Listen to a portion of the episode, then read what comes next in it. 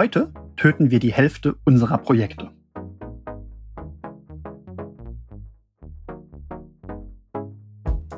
Und damit willkommen zu Nebenbei Produktiv. Mein Name ist Sascha Feth und ich möchte dir dabei helfen, dem überforderungsbedingten Stress zu entgehen, indem du nebenbei produktiv wirst. Wenn man Projektplanung macht, dann sieht man ganz oft den Wald vor lauter Bäumen nicht. Man hat meistens mehr als ein Projekt auf dem Tisch liegen und man hat so viele Aufgaben, Ideen, Verbindlichkeiten, so, so klein, klein To-Dos. Und dieses Mikromanagement, das erstickt einem. Das erstickt einem wirklich. Und deswegen hinterfragen wir viel zu selten, welche Projekte denn eigentlich wirklich wichtig sind. Es ist jetzt auch egal, ob du mir jetzt als Solopreneur, Preneurin zuhörst und Projekte machst, die dich deinem Lebensziel näher bringen wollen, oder ob ihr mir gerade als Team zuhört und eure Teamprojekte planen wollt. Wir hinterfragen zu selten, ob das Projekt wirklich Sinn ergibt und trauen uns zu selten, das Projekt zu killen. Denn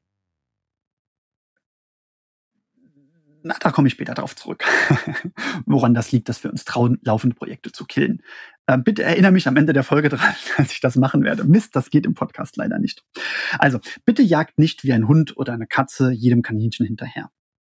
Ein großer Fehler ist eben mangelnde Fokussierung. Das heißt, eine Firma, ein, ein Solopreneur, Preneurin jagt jeder Chance hinterher, die sich bietet, jede Idee, äh, jeder Hoffnungsschimmer, jeder, jeder Versprechenshauch, irgendwie Geld zu verdienen, dem wird nachgegangen. In das wird Zeit und Energie investiert. Und ähm, es gibt diesen englischen Satz, äh, Energy flows where the attention goes. Also da, wo du deinen Blick drauf richtest, da fließt deine Energie hin. Und lass die Energie nicht in alle Richtungen wegfließen, ja, wie so eine Heizung, die mitten auf der Wiese steht und dann eben doch niemanden, niemanden wärmen kann. Also fokussiere dich. Und ich kann das gar nicht oft genug sagen, wie wichtig es ist, so einen Fokus zu haben. Das muss ich mir selbst auch immer wieder sagen. Ich laufe selbst auch Gefahr, ständig dem Zauber des Neuen zu erliegen und allen Dingen nachzujagen, die äh, irgendwie toll sein könnten. Und deswegen müsste ich vielleicht auch mal für mich so eine Folge machen, wo ich einfach zehn Minuten lang ins Mikro sage, fokussier dich, fokussier dich, fokussier dich. Denn es ist, auch wenn es absurd klingt, es ist wichtiger zu entscheiden, welche Projekte man nicht machen wird, als es wichtig ist, sich zu entscheiden, welche Projekte man tatsächlich macht. Also das Ausschließende ist wichtiger als das Einschließende bei deinen Entscheidungen. Ja? Gibt ja auch den Satz, ähm, äh, Design ist die Entscheidung, was man rauslässt und nicht, was man reinpackt in das Design. Gut. Jetzt habe ich aber in der allerersten Folge dieses Crashkurses gesagt, du sollst bitte alles als Projekt betrachten. Alles. Also sowohl den Reifenwechsel als auch das ähm, Multimillionen-Dollar-Projekt, was deine Bank vielleicht gerade mit dir als verantwortlichen Projektmanager startet. Ich bin in Podcast Folge 59 und das ist ein Projekt. Podcast Folge 59 produzieren ist ein Projekt. Nicht der Podcast als Ganzes ist ein Projekt, sondern diese Folge ist ein Projekt. Und dieses Projekt besteht aus Schritten. Also ich muss das Skript schreiben, ich muss die Folge einsprechen, die Folge muss geschnitten werden, die Folge, ähm, ich, ich muss Show Notes schreiben, ich muss ein Thumbnail machen und so weiter und so weiter und so weiter. Und äh, das jede Woche. Also ich habe jede Woche so ein Projekt auf dem Tisch liegen.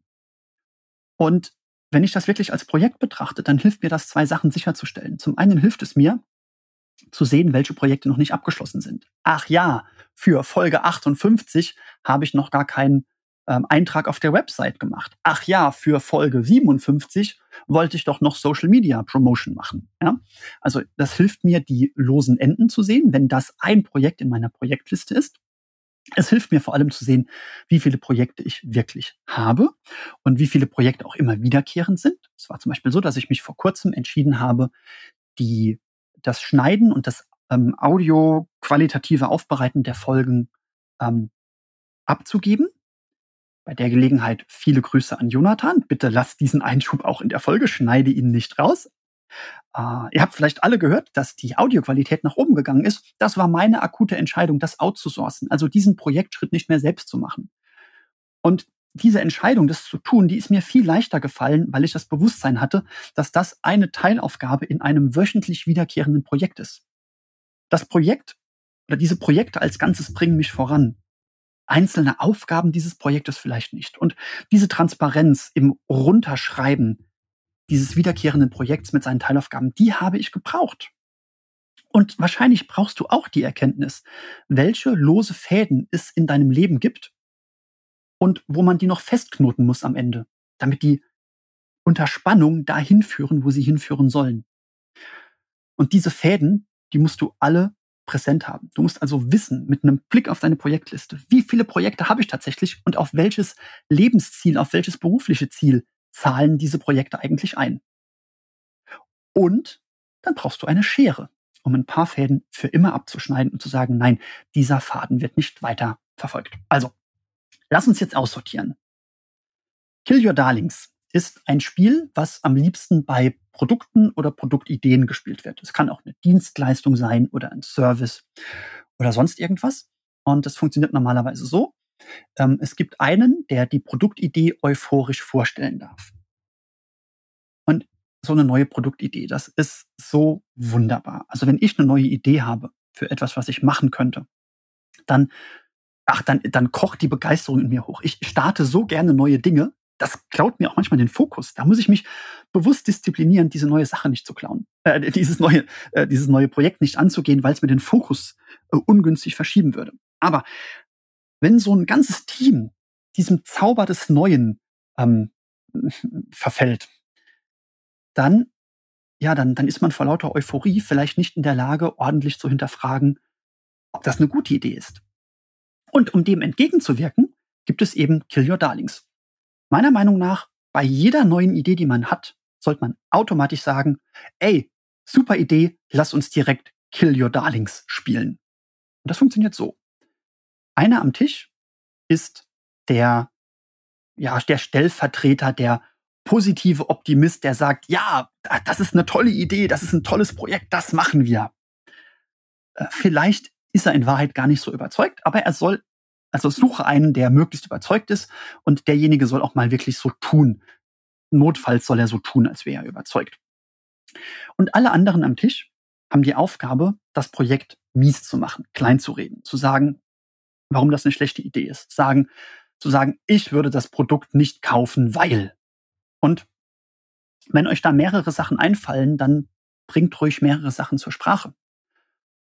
Und wenn der Optimist, die Optimistin am Tisch nicht in der Lage ist, das zu entkräften, dann sollte das Projekt vielleicht gar nicht erst angefangen sein. Also ein Brainstorming auf Nachteile, ein Brainstorming, das auf Nachteile gemünzt ist.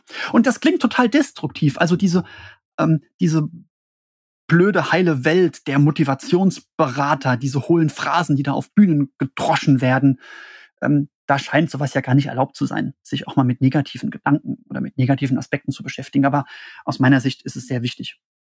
Es kann mal sein, dass jemand sagt, also ich mache mach mal das Beispiel, ich hatte mal in einer Folge, äh, wo ich mich über den Mythos der nicht fliegenden Hummel äh, ausgelassen habe, eine meiner Lieblingsfolgen aus der Anfangszeit dieses Podcasts. Ich glaube, in dieser Folge hatte ich auch die Produktidee, äh, Blockflöten im Zehnerpack online zu verkaufen. Und wenn jetzt jemand sagt, naja, ähm, ich bin aber da gar nicht die Zielgruppe dafür oder ich würde das niemals kaufen, weil man kann zum Beispiel eine Antwort sein, ach so, ja, hm, dann bist du vielleicht gar nicht meine Zielgruppe. Vielleicht habe ich meine Zielgruppe noch nicht genug ähm, hinterfragt. Es kann sein, dass jemand sagt, hey, ich liebe Blockflöten, aber ah, im Zehnerpack würde ich die nicht kaufen, weil. Und dann stellst du fest, ach so, hm, ja, liegt das daran, dass du jetzt auch nicht meine Zielgruppe bist? Vielleicht sind Blockflöten-Enthusiasten gar nicht meine Zielgruppe. Vielleicht komme ich am Ende darauf, dass meine Zielgruppe ist, ähm, WhatsApp-Gruppen, in denen Mütter eine Sammelbestellung organisieren, weil die Kinder für die Schule eine Blockflöte brauchen. Und dann komme ich vielleicht darauf, ähm, dass ich äh, 20er-Gebinde brauche oder sowas. Also jemand sagt, ja, aber dann bestellt doch keiner einen Zehner-Pack, die bestellen doch alle nur den Fünfer-Pack, weil die meisten Klassen irgendwie eine Vielfache, Vielfaches von fünf sind, aber was machst du, wenn es dann 15 Leute in der Klasse sind? Dann müssen die ja den 20er packen und so weiter und so weiter. Also all diese Kritikpunkte, die dann aufgebracht werden, entweder werden die entschärft oder sie führen zu einer Verbesserung des Produkts oder sie führen zum Tod des Produktes. Und das ist dann willkommen. Und das gilt natürlich auch für alle Projekte. Also wenn ich jetzt überlege, ich hm, werde demnächst hier im Podcast drüber sprechen, ähm, über ein neues Projekt, was ich gestartet habe. Ich habe für dieses neue Projekt, da ging es um um eine neue Art Content, die ich erstellen werde. ähm, also nehmen wir mal einfach an, das ist es nicht, ja, das ist es nicht, aber nehmen wir mal an, ich überlege, ich mache jetzt einen Blog rund um Nudeln und dann könnte ich mir schon die Frage stellen, und das sollte ich mir die Frage stellen, warum ist denn der Blog für Nudeln kacke? Warum liest das niemand? Und sehr gut ist es, dass ähm, ich mache das auch sehr gerne, dass ich das am Esstisch mit meiner Frau bespreche. Die ist da im richtigen Maß kritisch. Und wenn die dann zu mir sagt, ach, das ist doch eine blöde Idee, weil, und ich nicht in der Lage bin, das zu entschärfen, dann trage ich das Projekt zu Grabe, bevor es begonnen hat. Also das muss kein greifbares Produkt sein. Alle Ideen, ähm, such dir bewusst kritische Menschen und lass dir vielleicht auch den Zauber ein bisschen nehmen, denn es wird dein Produkt entweder töten oder wenn es es nicht tötet, wird es das Produkt stärker machen. Es wird gedankliche Lücken schließen, es wird Aspekte verbessern, an die du vielleicht nicht gedacht hast. Und beide Dinge sind willkommen. So, jetzt kann Folgendes passieren. Jetzt hast du ja Projekte, die schon gestartet sind. Produktprojekte, sonstige Projekte wie zum Beispiel, wir sollten die Website neu machen. Und jetzt spielt jemand am Tisch, kann dein, kann dein Partner, Partnerin sein, es können aber auch Kolleginnen und Kollegen sein, spielt jetzt gerade den bösen Unternehmensberater und sagt, ach, dieses Produkt, was ihr da im Portfolio habt, das ist Mist oder die Idee, die Website zu überarbeiten, das ist Mist und es gelingt dir im Verlaufe dieses Kill Your Darlings nicht, diese Zweifel zu entkräften. Und es müsste jetzt also die Entscheidung getroffen werden, ähm, das Projekt oder die Idee einzustampfen, die nicht weiter zu verfolgen. Jetzt habe ich Projekt und Idee gesagt, das war falsch. Ich rede ja eigentlich gerade von Dingen, die schon gestartet sind, also etwas bereits Begonnenes zu beenden. Und das tut immer weh, denn das hat doch Geld und Zeit gekostet, bis dahin zu kommen. Und da gibt es die ähm, Sunken Cost Fallacy, also das ist ein Denkfehler, der einem versenkte Kosten zu hoch bewerten lässt. Also ihr habt angefangen, ihr habt bereits an dem Produkt gearbeitet, ihr habt das Produkt auf den Markt gebracht, ihr habt aber kein Geld damit verdient. Und jetzt sagt ihr, naja, wenn wir das Produkt doch jetzt weiterhin, wenn wir das Produkt doch jetzt vom Markt nehmen, dann war doch die ganze Arbeit umsonst. Wenn ich doch jetzt sage, ich mache die Website nicht neu, aber irgendjemand hat schon stundenlang an der Website gearbeitet, dann war das doch alles für die Katz. Hm, das stimmt. Das stimmt. Das Geld ist dann versenkt. Das ist abgeschrieben. Das kriegst du nicht wieder. Du hast auch keine Chance mehr, es wieder zu kriegen, weil du das Projekt nicht weitermachst. Ein Produkt, was ein Rohrkrepierer äh, war, ähm, eine Idee für einen neuen Blog, den keine Sau liest. Wenn du ihn offline nimmst, kann ihn auch keiner mehr lesen. Ach, übrigens beim Blog, okay, Blog ist ein blödes Beispiel, weil ein Blog kann man tatsächlich online lassen ohne Kosten, aber den dann weiter zu bespielen, das wäre dann also weiter Blogposts zu schreiben für einen Blog, der nicht läuft, ähm, das wäre dann, das wäre dann so ähnlich wie ein Produkt, was nicht gut ankommt, im Markt zu lassen. Und zu sagen, na, vielleicht verdiene ich ja doch irgendwann nochmal das Geld damit, was ich reingesteckt habe. Vorsicht. Es kann natürlich sein, dass du einfach nicht genug Geduld hattest. Ja, manche Sachen brauchen einfach Geduld und einen langen Atem. Aber in so einem reflektierten Kill Your Darlings hättest du dieses Argument, das Produkt äh, verdient kein Geld, hättest du ja entkräften können mit, das Produkt hatte noch nicht genug Zeit. Und wenn dann die Kritiker, Kritikerinnen am Tisch sa äh, nicht sagen, ja, die Zeit war doch jetzt wirklich lang genug, ne? also dann, also sowas wird natürlich rechtzeitig aussortiert. Also nehmen wir an, das Produkt hatte genug Zeit am Markt. Die Idee hatte genug Zeit, um sich zu bewähren, hat sie aber nicht. Es hat nicht funktioniert. Dann beende das. Denn schlimmer als Geld zu verbrennen, ist es, da noch mehr Geld hinterherzuwerfen. Solltest du jetzt wirklich in etwas, das nicht läuft, da weiter Ressourcen reinpumpen, statt die Ressourcen auf etwas Neues zu lenken, was die Chance hat, viel besser zu werden. Von Anfang an gut zu werden. Nein, solltest du nicht. Also, äh, du solltest natürlich keinem schlechten Geld gutes Geld hinterherwerfen. Und das ist, ein, das ist eine hohe innere Hürde. Etwas, was Geld gekostet hat, zu beenden, das abzusägen. Aber glaub mir, es lohnt sich. Übrigens, ähm, wo ich persönlich dieser, dieser Versuchung oft erliege, ist bei Aktien. Also ich habe Aktien gekauft, die sich nicht gut entwickelt haben.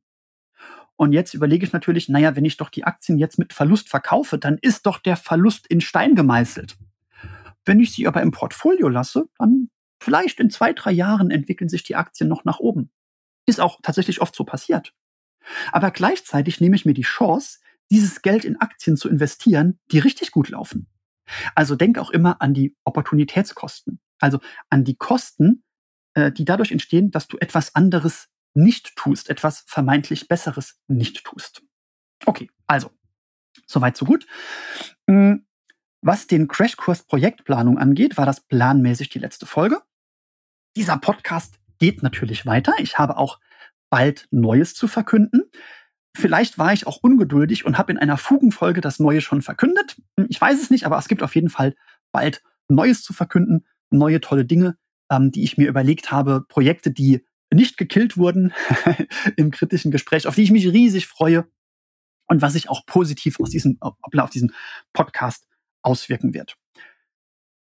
Wenn du jetzt Hilfe dabei brauchst, nicht im Klein-Klein zu ersticken und die richtigen Projekte auszuwählen oder auch mal jemand brauchst, der sagt, ich glaube, du solltest dieses Projekt killen, dann gibt es zwei Dinge. Zum einen empfehle ich dir hiermit nochmal meinen Audiokurs Werde nebenbei produktiv bei Upspeak. Das verlinke ich dir auch nochmal in den Show Notes. Und zum anderen darfst du dich natürlich auch jederzeit unverbindlich bei mir melden.